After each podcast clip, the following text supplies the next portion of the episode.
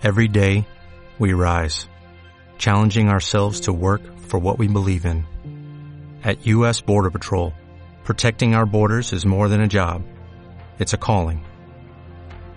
Agents answer the call, working together to keep our country and communities safe. If you're ready for a new mission, join U.S. Border Patrol and go beyond. Learn more at cbp.gov/careers. Saludos y bienvenidos a CIE Radio, emisora oficial del Club Internacional de Empresarios y Emprendedores. Alicia Luengo es quien les habla, periodista y la directora ejecutiva de este proyecto de radio. Y antes de poner en marcha lo que es la programación oficial, vamos a ir conociendo a todos los protagonistas que van a dar vida a cada uno de estos espacios de radio. Hoy tenemos en nuestros estudios a José María Gil de Arana, que él es profesional del mundo del turismo y que además va a ser la persona que va a coordinar ese espacio de turismo, obviamente tan eh, vital para la economía, no solo de Canarias y España, sino también de muchas partes del mundo. Pues bienvenido eh, a, esta primera entrevista donde estamos pues presentando a todos los eh, protagonistas y colaboradores que vais a dar vida a este proyecto de CIE Radio. Bien hallado Alicia, encantado, un placer para mí estar aquí y sobre todo poder llevar y dirigir un programa tan importante como es el turismo. Para mí es un placer el poder eh, compartir con los radioyentes todo el tema y también compartir con ellos todas las experiencias y adquirir de ellos mismos también toda la experiencia que me puedan dar para transmitirlas yo a su vez. Desde luego no es la primera vez que José María eh, Gil de Arana está en, una emisora de radio y tampoco habla a través de la radio, pero sí que creo que es la primera vez que tienes la oportunidad de poder ser quien eh, dirija esas entrevistas, coordine y pueda traer a esos grandes protagonistas del mundo del turismo. Así es, he participado en algunos programas de radio, pero nunca en, ningún momento he podido llevar yo la mía eh, propia.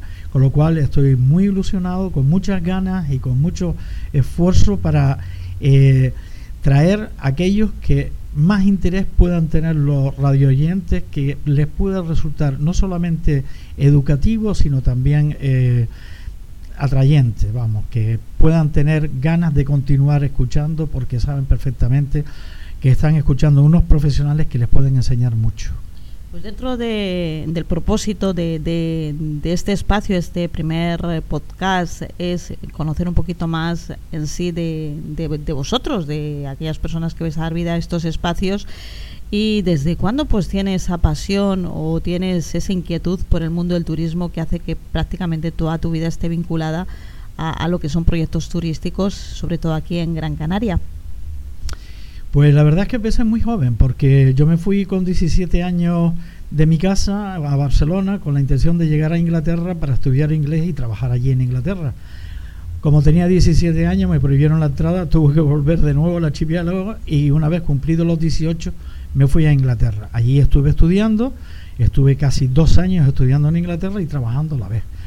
Eh, con el dinero que ganaba en el colegio me pagué un profesor de declamación del colegio que trabajaba y con la misma, cuando llegué aquí a Canarias, busqué un sitio donde trabajar y el primero fue en el año, digamos, 72. Eh, estuve trabajando como ayudante de recepción y desde entonces hasta hoy he estado siempre ligado al turismo. Una vez que eh, llevaba un tiempo de 6-8 meses con ellos trabajando en el Hotel Imperial Playa, Amores Montaner, que era el propietario de la empresa, me pidió si podía ir al sur, donde necesitaban gente que hablaran idioma. El sur en aquella época era un destierro, pero como a mí me ilusionaba y a yo casi puedo decir que tenía familia, pues me fui al sur. Y allí en el sur, al llegar al año 72, 73, y ver cómo estaba, empecé a trabajar y empecé a conocer gente y no buscaba trabajo, sino que gracias a los idiomas que yo hablaba, mm, el inglés y un poco de alemán, pues me, me llamaban para incorporarme a las recepciones de los hoteles que se iban a inaugurar. La falta de, personal eh, profesional con experiencia de idioma eh, me hacía imposible eh, ser tan, digamos, necesario y de ahí empezó toda mi carrera en el sur. De ahí me inauguré, me fui de aquí al Hotel Parque Tropical, que era de la misma compañía. Después me mandaron a llamar para inaugurar el Hotel Dunamar. Inauguré el Hotel Dunamar. Del Dunamar me fui al Hotel Buenaventura Playa. Inauguré un aparta hotel como director Los Tilos, enfrente del Jumbo Centrum. Aquello era una comisaría en aquella época, un solar con una comisaría. Y después de de los tilos como director, me fui a hacer el servicio militar, estuve en el periodo de instrucción y seguí trabajando en el Hotel Santa Catalina cuando ya estaba incorporado en Gran Canaria con uno de los mejores hoteles que se llamaba Felipe, el señor Felipe, considerado uno de los mejores directores de hoteles de España. Después del Hotel Santa Catalina estuve trabajando también en el en el Don Juan, Hotel Don Juan, conocido hoy actualmente como la Torre NH. Estuve también ya otra vez para el sur trabajando en Monterrojo, en Nueva Suecia, en una agencia de viaje. Estuve trabajando con americanos en una, en una compañía americana que se llamaba National White, donde llevábamos mil personas, mil clientes, turistas, al Hotel Meliá perdón, al Hotel Buenaventura Playa, los sábados salían otros mil y entraban el domingo otros mil y salían otros mil. O sea, aquello era de loco. Pero desde luego fue una bonita y una gran experiencia. A través de todo esto, pues conocí muchísimas personas interesantes, compañeros míos, que fueron después también muy buenos directores. Después ya me incorporé a trabajar en el Casino Tamarindo, me llevaron para estar por lo menos un año por la experiencia que tenía y duré 30 años. Hasta que hace poco pues por un ERE que tuvieron que hacer en el casino por las consecuencias de la crisis pues yo pedí que me pudiera marchar del casino y estaba cansado ya de tanto trabajar por la noche también como si fuera un banco nocturno y ya después pues me dediqué a otras cosas pero ya dejé lo que es el mundo del trabajo por cuenta de nadie. Lo que estoy haciendo ahora, siempre vinculado con el turismo, siempre aportando algo al turismo, creando intersectoriales de turismo, eh, yendo a todas las charlas, a todos los foros. Eh, ahora mismo acabo de, estar en el Congreso de Turismo en la sala de congresos de Melonera. Allí me he encontrado con muy buenos compañeros que trabajamos juntos y siempre por el entusiasmo, por lo que me gusta, un mundo totalmente cautivador, un mundo que es muy diferente porque cambia eh, cada año, son cosas diferentes. Y hay una cosa muy, muy importante. El turismo es muy delicado. El turismo es tan delicado que hay que tener mucho cuidado cómo se les trata y cómo se hacen con ellos todos los deberes, porque si no es un es un amante que se va en cualquier momento a otro sitio. Durante todo este bagaje y durante todos estos años donde el turismo obviamente ha cambiado también muchísimo, obviamente porque también evolucionamos con el tiempo y, eso pues e, está a la orden del día. Eh, ¿Ha habido algún tipo de personaje ilustre, importante, en todos esos años que has trabajado en, en, la parte también hotelera, que te haya marcado? Lo digo porque aquí, precisamente en Gran Canaria, y ha pasado muchísima gente conocida, pero ha sido los grandes desconocidos a nivel popular. Y yo no sé pues si en ese sentido pues tienes algún tipo de anécdota. me alegra que me hagas esa pregunta. Evidentemente hay muchas anécdotas, sobre todo del Hotel Santa Catalina, donde iban a parar grandes personajes. José María Gil Roble, diputado de la República, no el joven, su hijo, no, su padre, José María Gil Robles, que vivía en México, estuvo hospedado en, el Hotel Santa Catalina de una forma bastante clandestina, porque en aquella época tenía prohibida la entrada en España, pero estuvo y sabíamos. Sin embargo, nunca fue detenido, quizás por no ocurrir un conflicto diplomático. También estuve tratando al príncipe Turki, en paz descanse, falleció hace muy poco tiempo, en el Casino Tamarindo. Eh, reservaba dos plantas las dos veces que estuvo, eh, ministros, eh, embajadores, artistas de la farándula, mm, multitud de personas que la verdad me han dejado una huella impresionante a través de toda mi vida, efectivamente. ¿Qué es lo que al final va buscando el turista cuando viene, viene un destino como, como Gran Canaria? Bueno, el turismo eh, lo que va buscando actualmente es muy diferente al que buscó, al que está buscando ahora y el que buscará en el futuro. Es un futuro, es totalmente un turismo totalmente cambiante. El primer turista que vino aquí a Gran Canaria, los primeros eh, pasajeros que estuvieron aquí en Gran Canaria, estuvieron porque le llamaba mucho la atención eh, la forma de ser de los canarios, lo abierto que éramos, los campechanos que éramos, ya, ya éramos tan campechanos que en vez de, de, de, ellos, de ellos hablar canario, nosotros chapurreábamos el idioma de ellos para poner, podernos adaptar a ellos, ¿no? Entonces, ese turista es totalmente diferente al turismo que tenemos ahora. Porque el turismo que venía antes venía porque aquí era barato, estaba el Puerto Franco, se hacían grandes negocios, se llevaban cosas que por ejemplo en sus países eran muy, muy, muy, muy caros. Yo recuerdo la cantidad de gafas de sol que se llevaban de las marcas ray por ejemplo, porque venían a comprar a los, a los hindúes, después, bueno, son recuerdos, eh, eh, podríamos estar todo el día, pero es que eh, el turismo de aquella época es totalmente diferente. Se, llevaba mucho el licor de banana, el ron areuca de ron miel y bueno, y muchas cosas más. Hacíamos, yo recuerdo que uno de los primeros que hizo fiestas para los turistas en el sur, cuando estaba de director en los apartamentos Los Tilos, pues fuimos un compañero mío y yo que inventamos traer un matrimonio con dos hijos vestidos de canario con timples y bandurria y luego nosotros pusimos una barbacoa y vendíamos los tickets apartamento por apartamento para tener entretenido al turista porque no había ningún tipo de entretenimiento en aquella época. Y ellos encantados, con las sangrías que le hacíamos y el folclore, pues ellos encantados. Las papas arrugadas volaban con el mojo. Y aquellas fueron las primeras fiestas que se hicieron en el sur, porque no había nada. Lo único que, que, que podíamos decir que había eran dos discotecas que hoy en día me traen muy buenos recuerdos. Una es Monte del Moro y la otra era La Sola. O sea que estamos hablando de tiempos A. Pues después de, esos recuerdos y hemos hablado de esa evolución, uno mira para, para atrás, lo hace con nostalgia. Yo con todas las personas, obviamente, porque yo llevo aquí 16 años viviendo, que hablan del turismo de esos años atrás y lo que hay actualmente, siempre hay una añoranza de lo que fue a lo que es ahora. ¿Qué, ha pasado con este tiempo? Bueno, vamos a ver. Eh, los tiempos cambian. Mm, nosotros hemos hecho los deberes muy bien hechos. No hemos nadado contra la corriente, sino a favor de la corriente. Antes era el, comunicarnos eh, directamente las personas.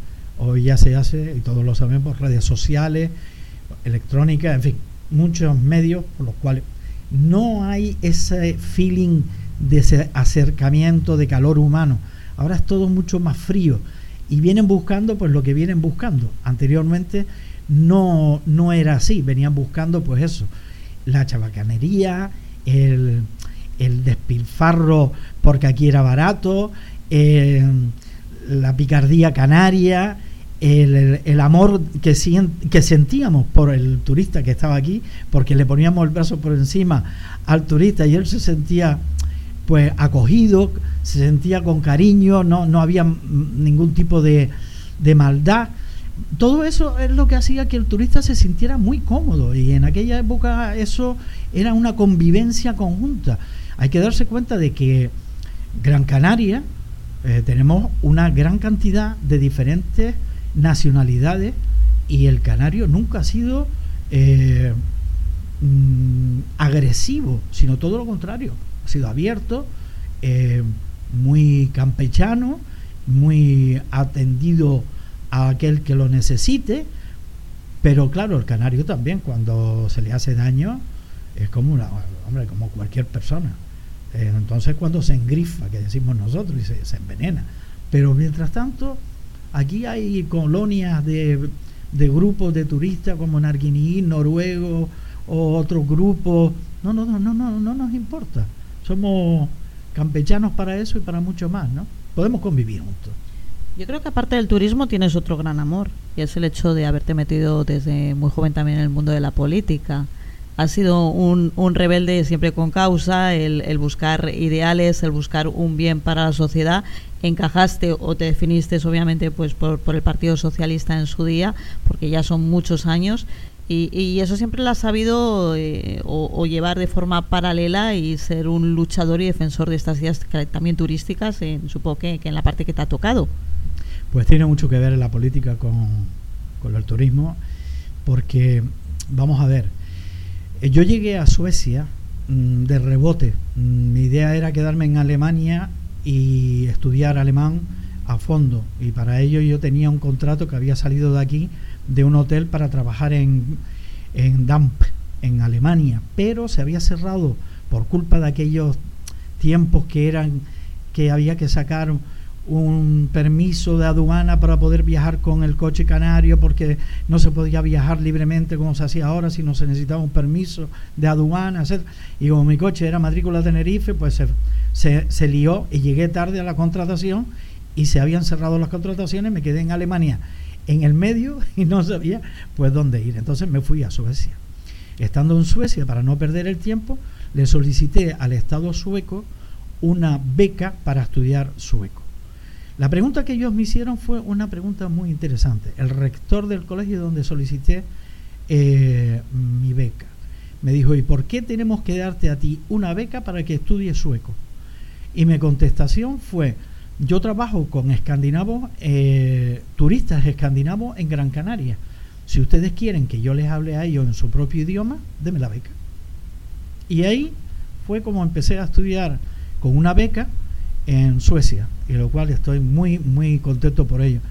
En ese colegio empezó la base mía política. ¿Por qué?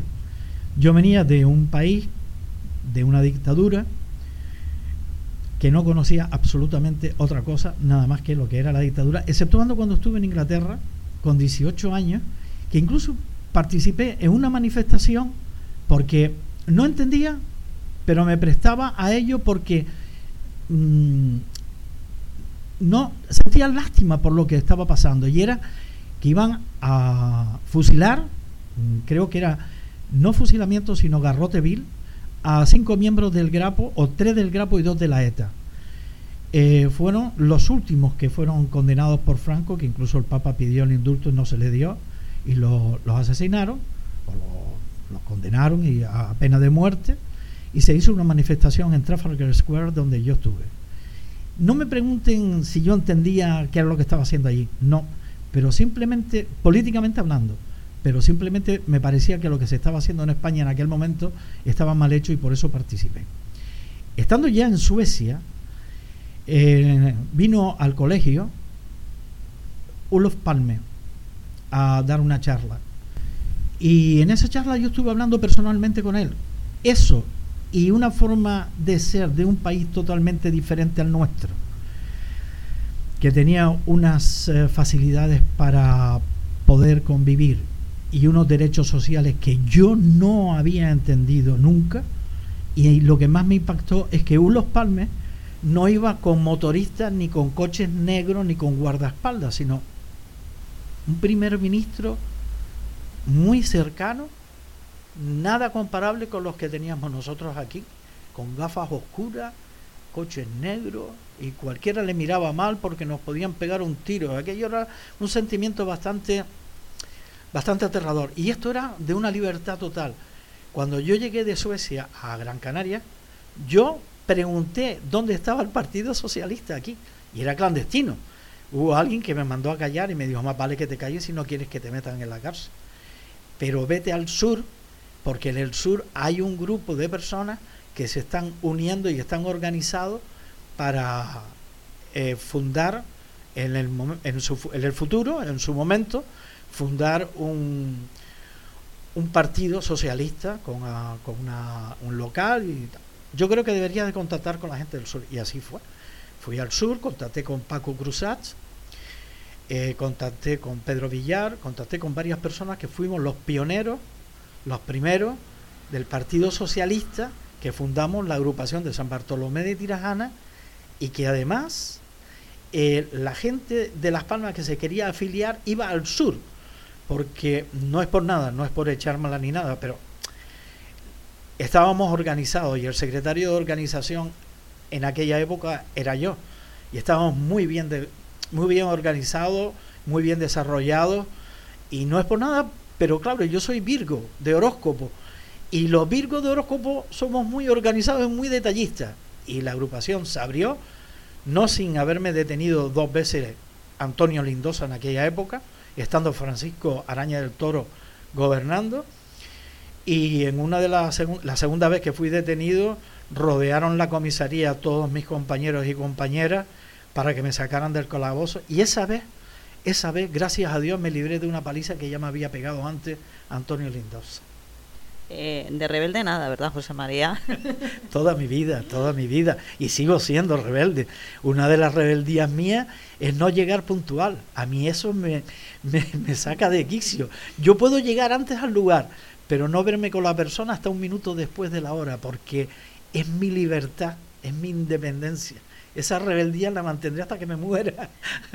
Yo, se lo digo a todo el mundo, digo, yo tengo la suerte de, contar aquí eh, con la mayoría de los colaboradores y protagonistas de todos los espacios con rebeldes, y es lo que más me gusta, porque los rebeldes son los que cambian el mundo, y son también los que pues más se llevan. Te iba a comentar, pues, hablando precisamente del, del mundo del turismo, hablando del mundo de la política, nunca fuiste concejal de turismo, consejero de turismo, ministro de turismo, ¿te quedó esa asignatura pendiente o realmente no te ha importado o has rehusado de algo mm, con esa responsabilidad? ¿Has preferido estar, digamos, en segundo plano? Sí, vamos a ver. Eh, nunca he pedido estar en ningún cargo, nunca he sido un cargo público, siempre he sido orgánico. Eh, la verdad también es que nunca he tenido necesidad, nunca he cobrado una peseta ni un euro del partido, jamás, y llevo 43 años en el Partido Socialista, nunca he cobrado nada, sí he pagado yo, pero es que yo he trabajado siempre por cuenta ajena y siempre me ha ido bien, no he tenido necesidad de, de que me de que me tengan que contratar por el simple hecho de tenerme que contratar. No, yo he trabajado por mi valía, no porque mm, crean que yo necesite el dinero eh, en la política. No, yo prefiero conseguirme mi dinero porque hay algo fundamental y esto lo quiero dejar claro. La persona que se dedique a la política tiene que ser independiente económicamente. Si no es independiente económicamente, siempre estará enganchado al eslabón de aquel que lo haya puesto. Siempre, y lo subrayo, siempre. Entonces, si es independiente político y quiere aportar a la política con su eh, conocimiento y con su trabajo, bienvenidos sean. Pero entrar en la política porque lo necesita para ganar dinero, mal político, mal asunto. Eso no es la visión realmente que tenemos de, este país, donde realmente lo que pensamos que tenemos es funcionarios políticos y donde desgraciadamente, José María, yo pienso que años atrás el decir que tienes un amigo político a todo el mundo le gustaba y ahora todo el mundo huye decir que tiene un amigo político porque la visión popular realmente es que estamos en una política bastante de circo. Sí, yo estoy de acuerdo. En este momento estamos viviendo una política que no es la que yo en principio tuve, una política totalmente diferente a la convivencia, a la amistad, a una familiaridad, a una ayuda entre unos y otros, pero es que ahora eh, también hay que tener en cuenta que ha habido unas crisis muy fuertes, unas necesidades muy fuertes, cada vez somos más, cada vez viene gente de fuera con otras formas de pensar y de actuar, y bueno, yo mm, siempre lo digo, eh, la política no es, eh, como dicen, mm, hacer posible lo que no es posible. No, no. Yo creo que lo que hay que hacer en política es trabajar para aquellos que no tienen y aquellos que tienen que aporten un poco para los que no lo tienen. Es que es equivalar, eh, perdón, equiparar un poco las necesidades intermedias para que todos podamos no solamente vivir, convivir, convivir, porque eh, hay que tener en cuenta que el que tenga mucha necesidad buscará la forma de poderla obtener de cualquier manera. Entonces, para no llegar a esa situación, creo que todos debemos poner un poco de grano de arena para que podamos convivir tranquilamente en un mismo lugar, ¿no? Pues eh, después, eh, sin duda, de, de haber tenido este o esta aproximación hacia tu persona, de que realmente también nuestros oyentes, nuestros fans en redes sociales y todos los que se van sumando también a, a iVox, donde vamos a estar con nuestros podcasts, eh, tengan una visión de quién es José María, en este caso real, que va a ser el nombre que vamos a utilizar realmente para, para José Rial, ¿verdad? Para, para la radio, ¿no? Eh, en estos ya últimos minutos, eh, José María, ¿qué, qué, vamos a ofrecer a, los oyentes? Hablaremos obviamente de política, traeremos políticos también en el sector de turismo para que nos hablen de esas directrices. ¿Qué, qué es lo que, se va, qué vamos a encontrar en este espacio? Vamos a ver, yo quisiera eh, llegarles a todos los que me escuchan. Yo quisiera ser lo que fue mi abuelo. Mi abuelo fue torrero, farero, en la isla de Lobo, en la isleta, en Maspaloma y en el faro de Ochilla. Estuvo en varios faros. Y es bastante conocido. Lo que pasa es que no, no es el momento de hablar ahora de mi abuelo. Pero yo quiero ser como mi abuelo en el faro. Una luz que sirva para guiar las dudas y la convivencia con un ser llamado turismo, que no es solamente sol y playa, sino es la convivencia cultural, de intercambio de muchas cosas que se pueden aprender de unos y otros. Y por favor, hay que mimar, hay que tratar bien y no ser un servilismo, no hay que ser un servilismo, pero sí hay que mimar a la persona que viene, porque yo cuando recibo a alguien en mi casa, lo voy a tratar a cuerpo de rey.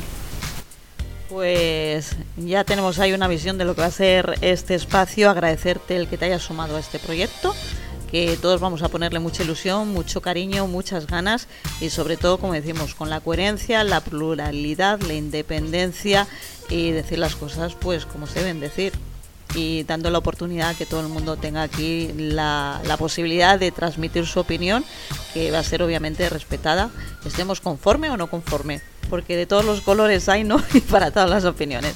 José María, muchas gracias, bienvenido. A ti, Alicia, por estar aquí, bien hallado.